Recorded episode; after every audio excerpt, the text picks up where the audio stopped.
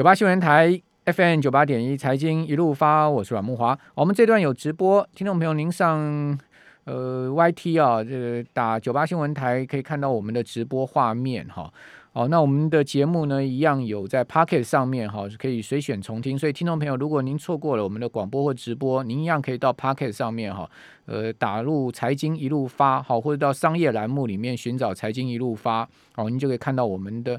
呃节目的上传哦。那那上面呢都有这个很多集的节目稿可以随选重听的哈。以上呢跟先跟我们的听众朋友做报告。好，那金融市场的这个。呃，情势啊，到现在目前瞬息万变，我们到底要怎么观察？哪一些重要的指标？我现在利用呃接下来的大概八九分钟的时间，跟各位分享一下我的个人的看法哈。那首先呢，大家单第一个关注的就是所谓的美国债务上限的危机啊。这个债务上限呢，我个人觉得是一个假议题了啊。为什么讲说它是一个假议题呢？因为各位想想看哈。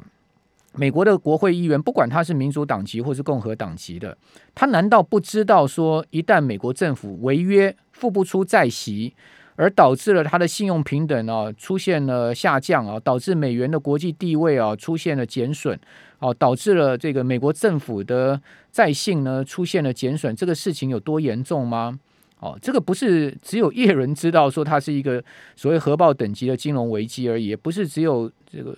呃，或是说这个鲍尔讲说呢，如果一旦真正出现债务违约的话，联总会也束手无策啊，这么简单而已哈。所以说，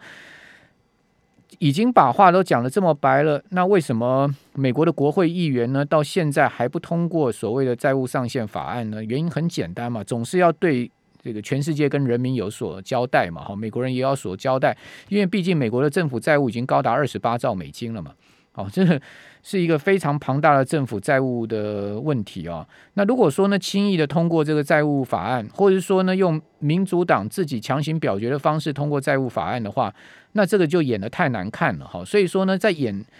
政治人物在演戏上面也要演真一点，对不对？那当然，华尔街在这个地方也要配合演出一下，好，就是先给你叠一下，让大家知道说这个事情的严重性啊。如果说真的呃没通过这个债务上限法案的话，那个后面的市场的暴跌哦。呃，将随之而来。那当然也，大家也都知道，华尔街这些投资机构有哪个机构希望说市场无序下跌，而导致了这个投资的投资人跟他们的自己的资产重大的亏损呢？哦，所以说我刚刚讲说假议题的主要原因在这个地方，但演要演逼真一点哈。所以你可以看到昨天呃晚上呢，这个呃国会的直播啊，哇，这个炮声隆隆啊，好，这个美国的国会议员不管民民主党、共和党，真的。呃，对于这个叶伦跟鲍尔是不假辞色了哈。我看到，呃，大概只有一个国会议员说呢，他还蛮支持鲍尔续任的，其他大概都没有什么好脸色哈，而且这个骂的也都很凶了哈。呃，也指责这个鲍尔说呢，呃，你这个放宽对银行的监管。你忽视了这个 p o worker role，哦，这些呢都直指了一些问题的核心啊。同时，美国联准会里面的高官炒股哈，已经有两个人辞职了，这些事情也都被搬上台面了哈。好，那演既然是演到这个地步了，好，那个八月十十月十八号之前呢，呃，恐怕法案通过也是必然的。好，化解一场即将来的风暴跟危机也是必然的。这个是短线上面大家关注的，但我个人其实更关注是中长线经济发展的问题。那各位有发现哦？为什么包括美股、包括台股啊，这个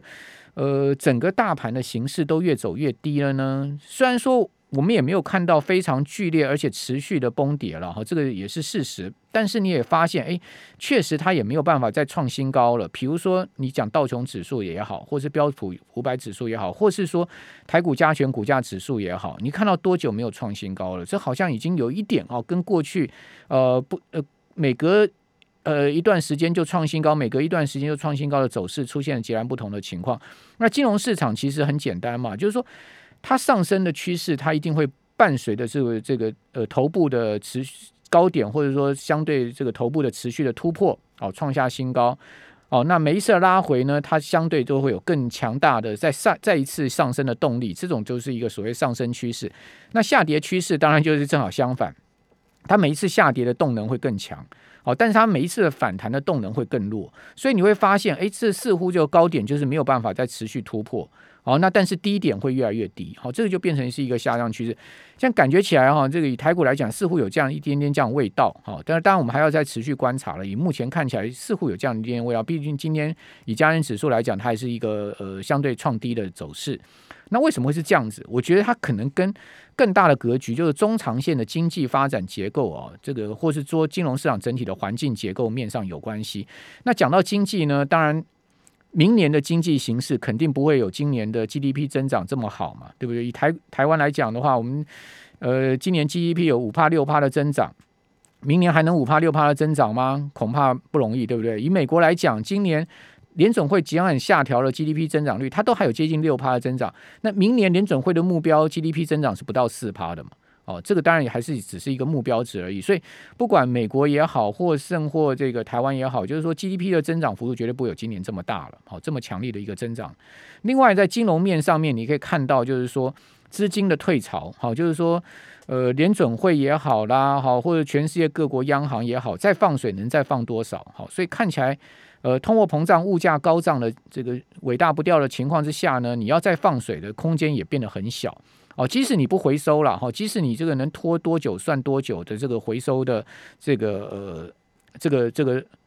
就回收的速度哦，但是你终究你还是得面对物价上涨的事实嘛。哦，那美国现在目目前物价这个高涨哈，它不只是呃整个原物料价格的问题，它也有很严重的供应链的问题。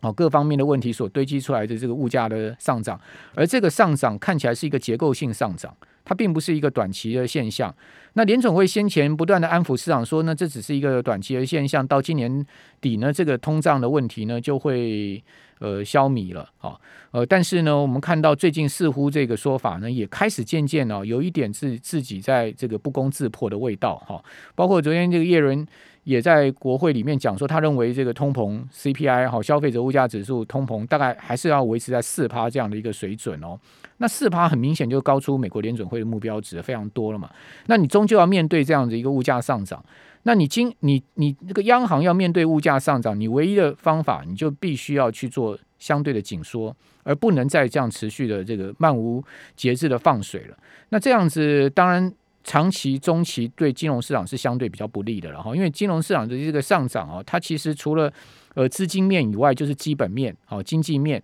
好，如果说呢这两个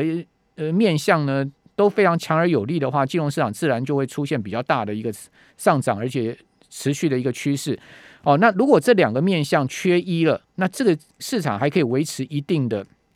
这个呃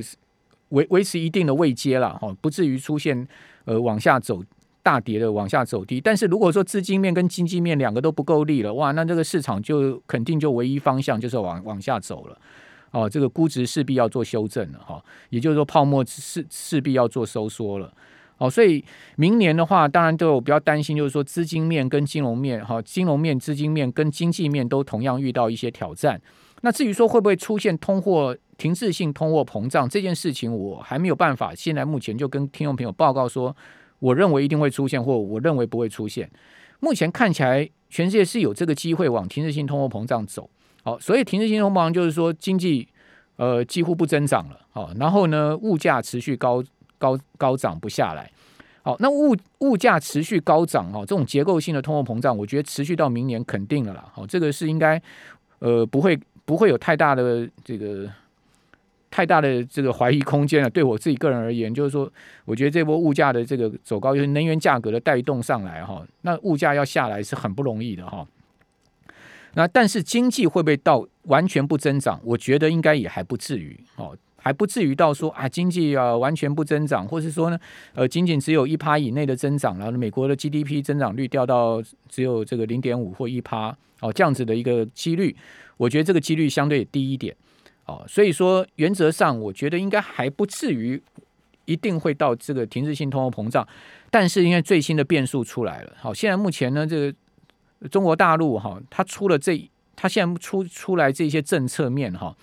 非常不利于啊这个全世界经济的形势哈，这个包括所谓的呃能耗双控哈，能耗双线双控啊哈，然后包括一连串的政策面上面的。呃对于企业企企业的这个呃政这个所谓的监管哦，那这个是很不利于全世界经济的。那也就是说。